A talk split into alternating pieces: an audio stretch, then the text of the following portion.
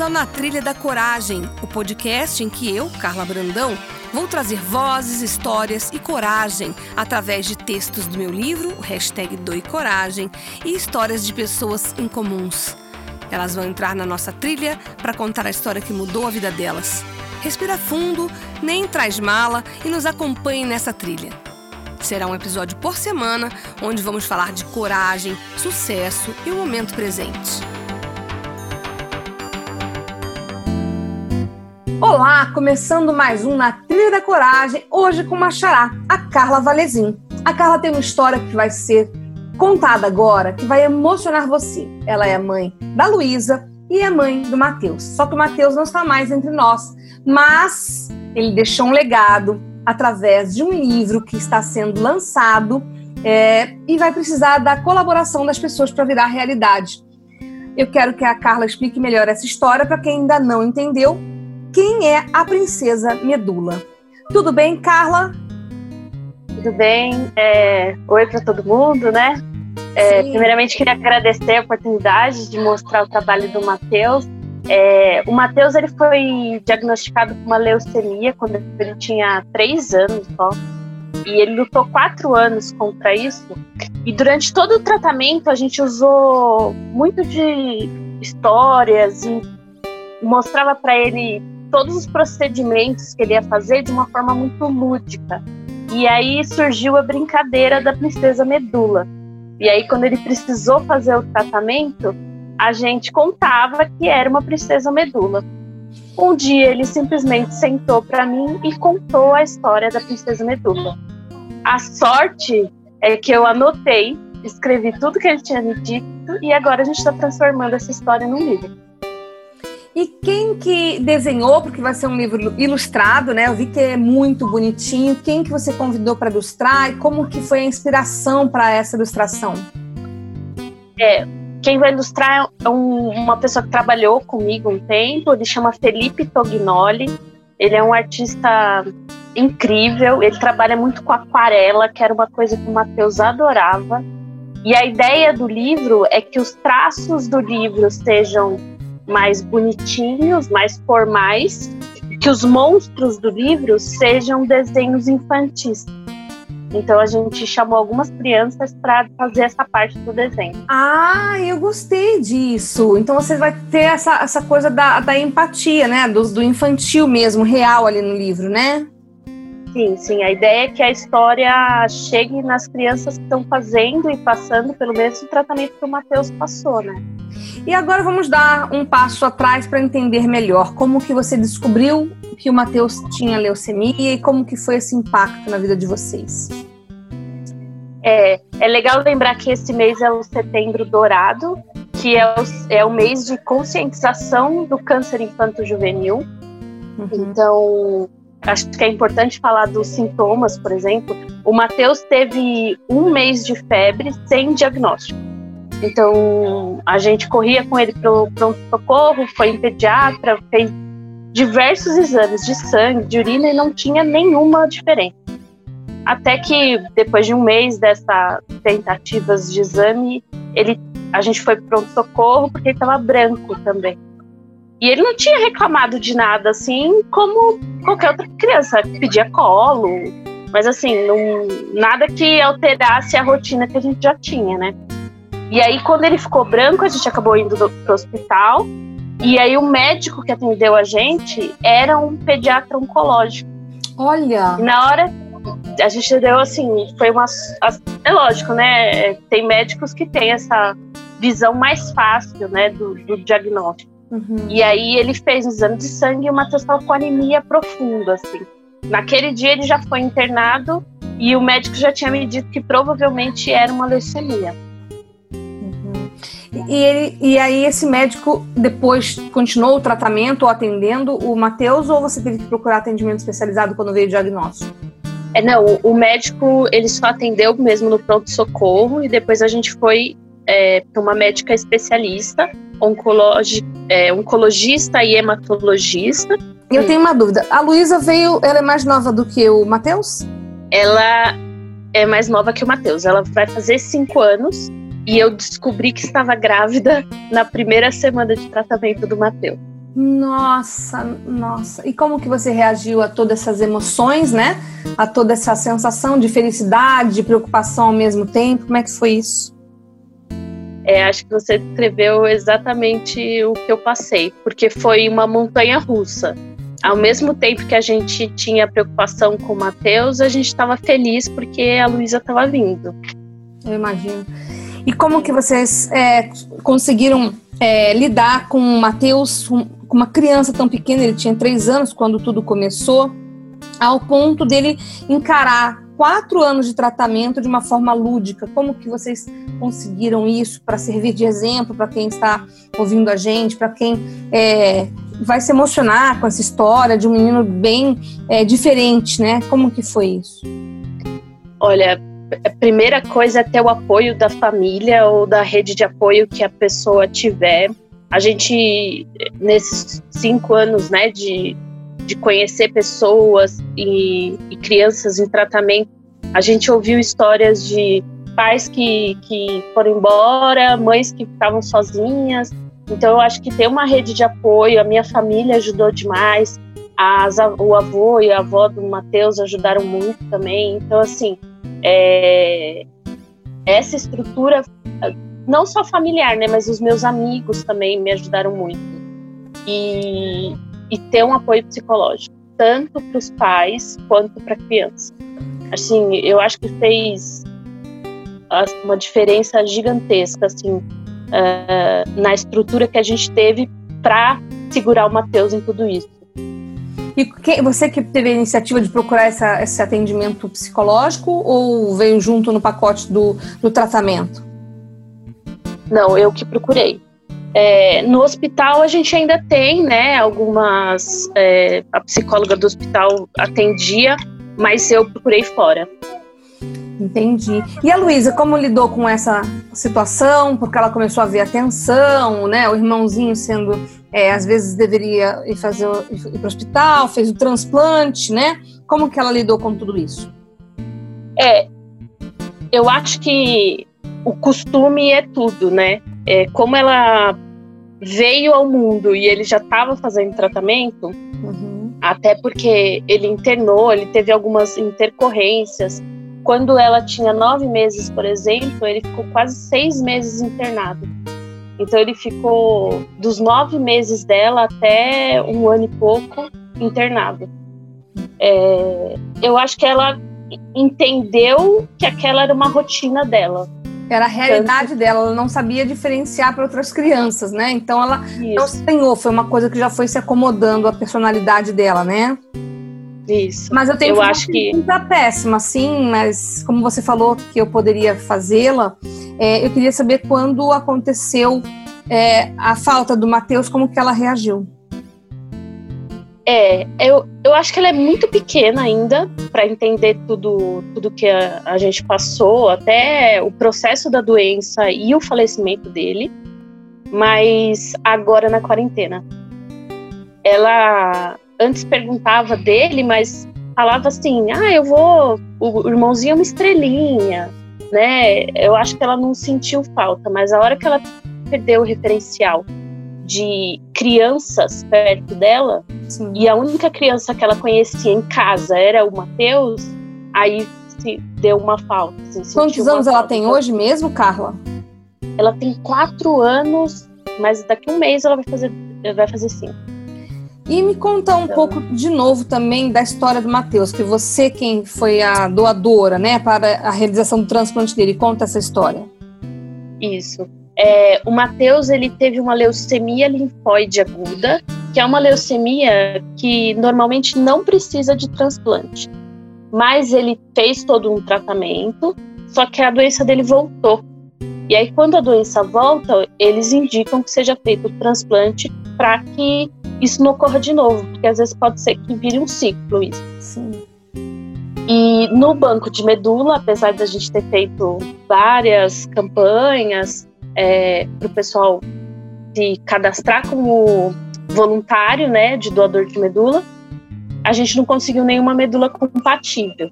E aí, nesses casos, eles pedem que seja o pai ou a mãe, porque é 50%, e aí eles chamam de transplante haploidêntico.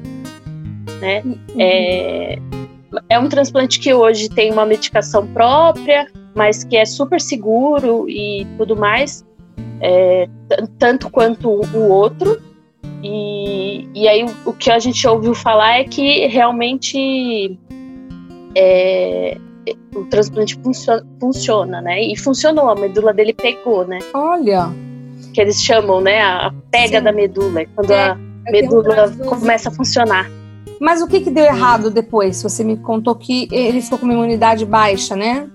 Isso. É, o que acontece é que eles fazem uma dose muito alta de químio e uma dose muito alta de radioterapia e eles acabam com o sistema imunológico da pessoa para realizar o transplante, justamente para não ter nenhum resquício de medula antiga uhum. para quando chegar a medula nova.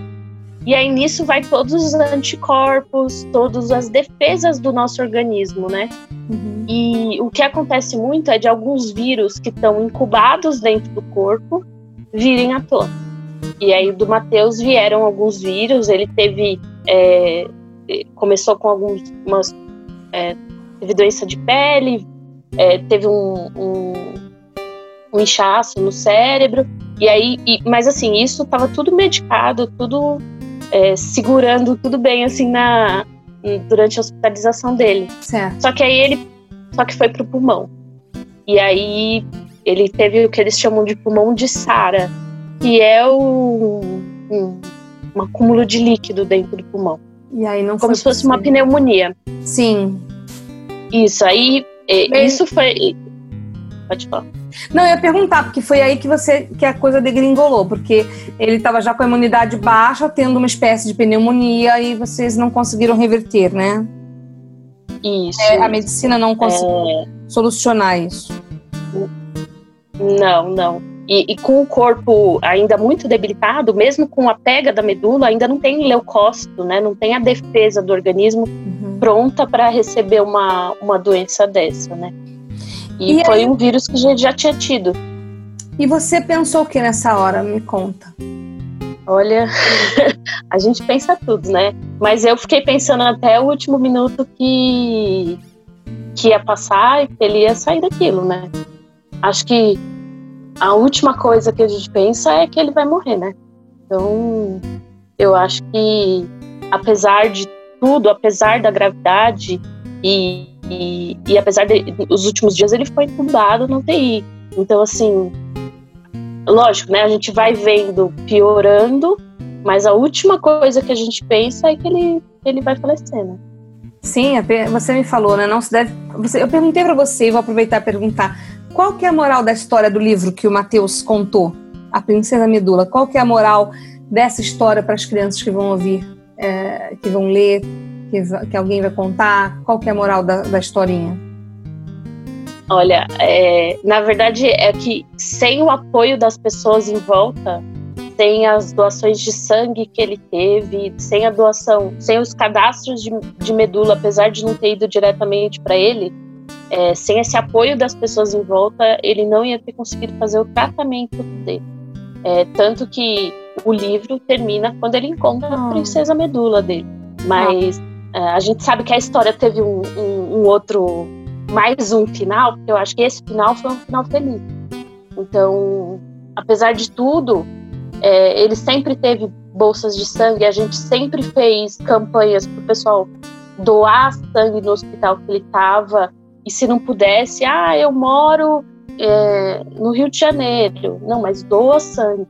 Porque todo dia tem gente precisando tanto do sangue quanto dos outros das outras particularidades do sangue, né? Porque a gente pode doar plaqueta, pode doar um outro um outro negócio chamado crio, hum. que eu nem sabia que existia. Nem é, eu, conta aí o que, doar... é o crio.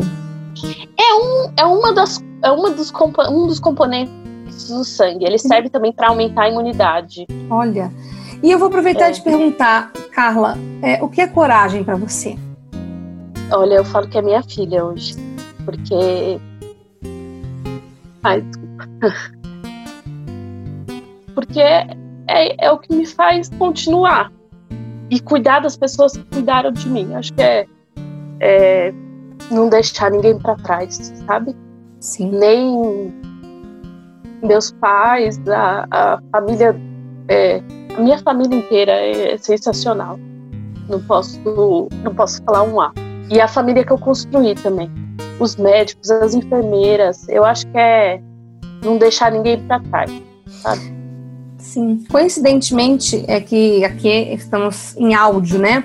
Eu, eu tenho, eu tô nesse momento com uma camiseta do Itaci, que é um instituto uhum. de tratamento de câncer infantil, para onde eu destino 5% da, da renda do meu livro.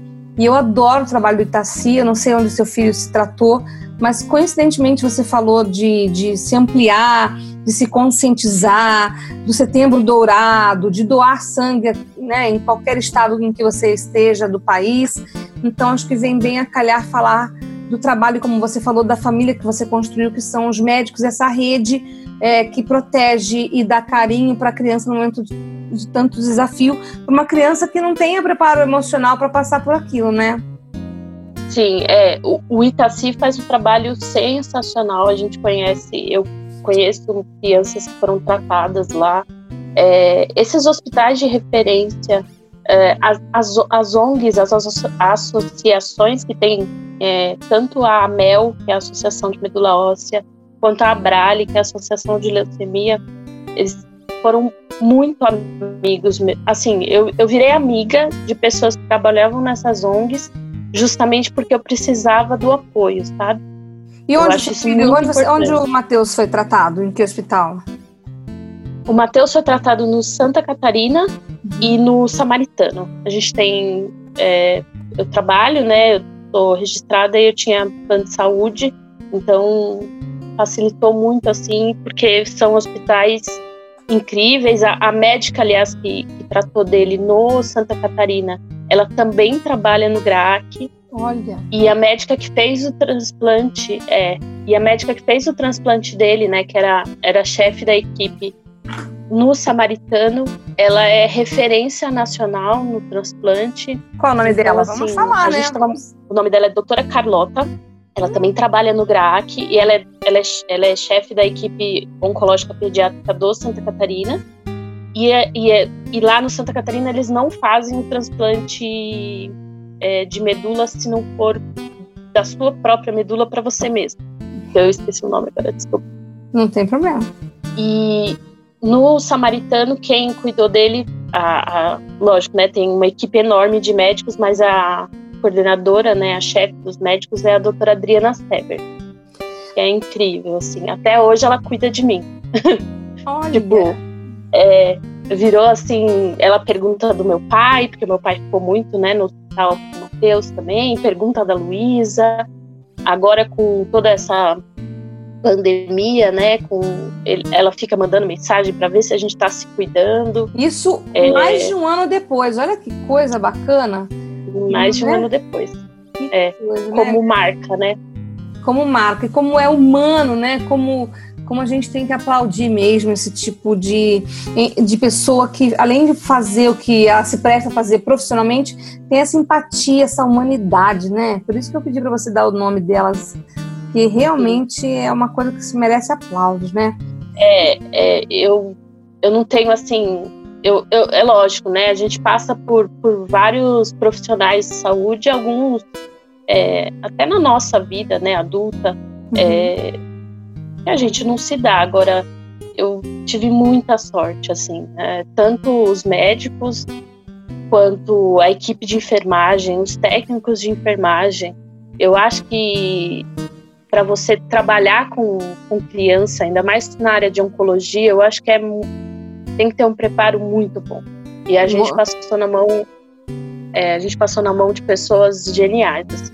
É, preparo científico e emocional, né? É, sim. Psicológico. Tenho... É, é. E eu tenho uma dúvida. Agora conta para todo mundo que está nos ouvindo como que é essa coisa do, do da vaquinha, do catarse, para que esse livro seja adquirido por todo mundo. Conta agora como que vocês fizeram. Foi algo que vocês implementaram também no mês de setembro. Está apenas no começo, para quem está ouvindo agora, quando o episódio sair. Mas conta como que faz. Isso. A gente iniciou agora no dia 4 de setembro.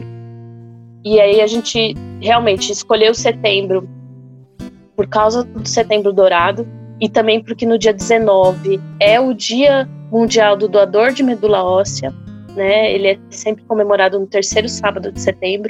Então a gente já está preparando uma ação para incentivar as pessoas a irem doar e quem é cadastrado a mudar e acertar o telefone, por exemplo, que é uma coisa super básica de fazer. É só entrar no site do Redome e se você já, já fez o seu cadastro, ir lá e cadastrar né, o telefone novo, porque muitas pessoas são procuradas e não são encontradas. É, então a gente vai usar. Por que, que essas pessoas não são encontradas, Carla? Porque mudou o telefone, mudou ah. o endereço. É, eles fazem. Você faz o cadastro em alguma campanha, e aí quando a pessoa te liga, achou alguém compatível, te liga, não te acha mais. Uhum. É, mas é isso, a gente vai usar um mês para fazer essa campanha do financiamento coletivo. A gente, nesse momento, a gente vai fazer e-books e vai imprimir poucas, é, a tiragem vai ser bem baixinha, é, até por conta do, do, do, cenário né, nacional que a gente está vivendo, a gente acha que não precisa onerar tanto em, em valores, então a gente vai fazer uma vaquinha só para os e-books. E, e algum a gente vai imprimir alguns livros para enviar para pessoas que a gente sabe que precisam, então crianças que estão em tratamento. O, o livro é sem fins lucrativos, então toda a verba vai ser para imprimir esses pouquinhos livros e mandar, e também para a gente abrir e, e, formalizar um instituto. A gente vai abrir o Instituto Romã Branca, e é em homenagem ao Mateus, porque a gente plantou as cinzas dele junto com uma roma branca. Então, é, a gente vai formalizar justamente para fazer projetos tanto de fomento de doação de sangue e medula. E aí a gente ainda tem algumas outras ideinhas, precisam agora com o, a pandemia não vai dar para fazer, mas a gente tem mais algumas ideias de ações sociais também para fazer. Parabéns, Carla. Hum, desde o primeiro momento, quando a sua amiga, que é madrinha da Luísa, né? É. Madrinha do Matheus. Do Matheus, era do Matheus. Andressa, Andressa Dantas. Ela, Isso. quando comentou comigo, ela falou: Olha, você tem que conhecer a Carla, ela é uma mulher maravilhosa, corajosa, determinada, é uma pessoa incrível. E aí a Andressa foi me contando, foi me contando, eu falei, me passa o telefone da Carla, porque eu, essa história eu, me, me encantou e, e, tem um viés triste? Tem. Quem está ouvindo nesse momento tá um pouco triste? Tá. Mas tem essa semente que você falou, tem a, a, a gente transformar alguma coisa numa coisa melhor, né? Algo que tem é, um lado negativo em algo positivo. E isso todo mundo deveria pensar em fazer. E é por isso que eu te trouxe para essa trilha, a trilha da coragem, porque você foi lá e fez, apesar de toda essa dor que dá para sentir pela sua voz, mas você está de parabéns, porque apesar de tudo que aconteceu, você está ajudando, você está sendo grata, você está é, é, contribuindo para que outras pessoas sintam-se abraçadas com o abraço do Mateus. Sim. É, eu eu sou de forma, a gente fala que eu sou eu, eu sou de família escoteira. Uhum. Então, essa, esse melhor possível, esse sempre alerta, sabe? Uhum. É, que o pessoal às vezes ouve por aí, eu acho que a gente coloca dentro da gente, sabe? Tanto que o, o Matheus, é, porque os, os lobinhos, né, eles começam a idade, começam a fazer atividade com seis anos e meio. Uhum. E o Matheus ficou só dois meses indo nas atividades e teve que voltar para o hospital. Mas isso não impediu ele de fazer tudo que ele tinha que fazer dentro do escoteiro, dentro do hospital. E ele é. ficou super conhecido no meio escoteiro porque ele fez a promessa, que é um, é um a primeira a primeira entrega, a iniciação, né, de, né? A iniciação, a integração dele naquela família, ele fez dentro do hospital.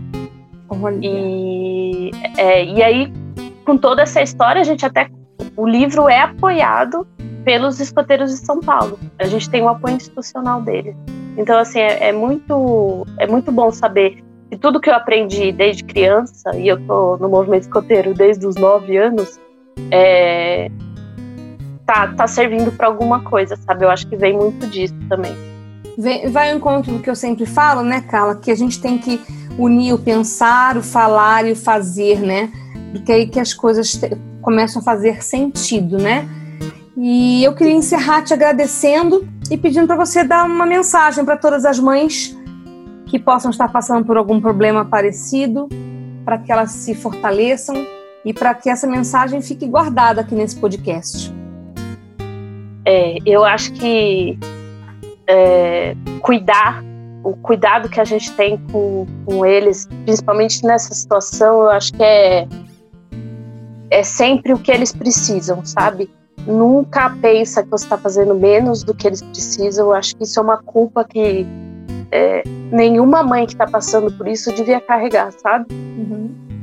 E, e viver. Eu acho que a gente não pode não pode parar a vida porque a gente está dentro do hospital. Nem a gente, nem a criança, sabe? Eu acho que a gente tem que dar tudo, todas as ferramentas e, e brincadeiras que ele poderia ter do lado de fora dentro do hospital, tá? Mesmo, mesmo parado numa cama. Teve épocas que o Matheus não, não, descia da cama, mas a gente tentava a todo momento se fortalecer para fortalecer ele, sabe? Acho que é isso. Eu te agradeço. Muito obrigada por essas mensagens, por todos esses exemplos e que a Princesa Medula possa inspirar muita gente e ajudar muitas crianças e dos e-books possam vir possivelmente para os livros físicos e isso possa reverberar em muitos corações. Muito obrigada, viu? Obrigada a você, Carla, pela oportunidade. Eu acho que é, mostrar a mensagem do Mateus, acho que deixa ele um pouco vivo dentro da gente, sabe? Esse foi o Na Trilha da Coragem. Semana que vem tem mais, sempre com uma história em comum e relatos inspiradores.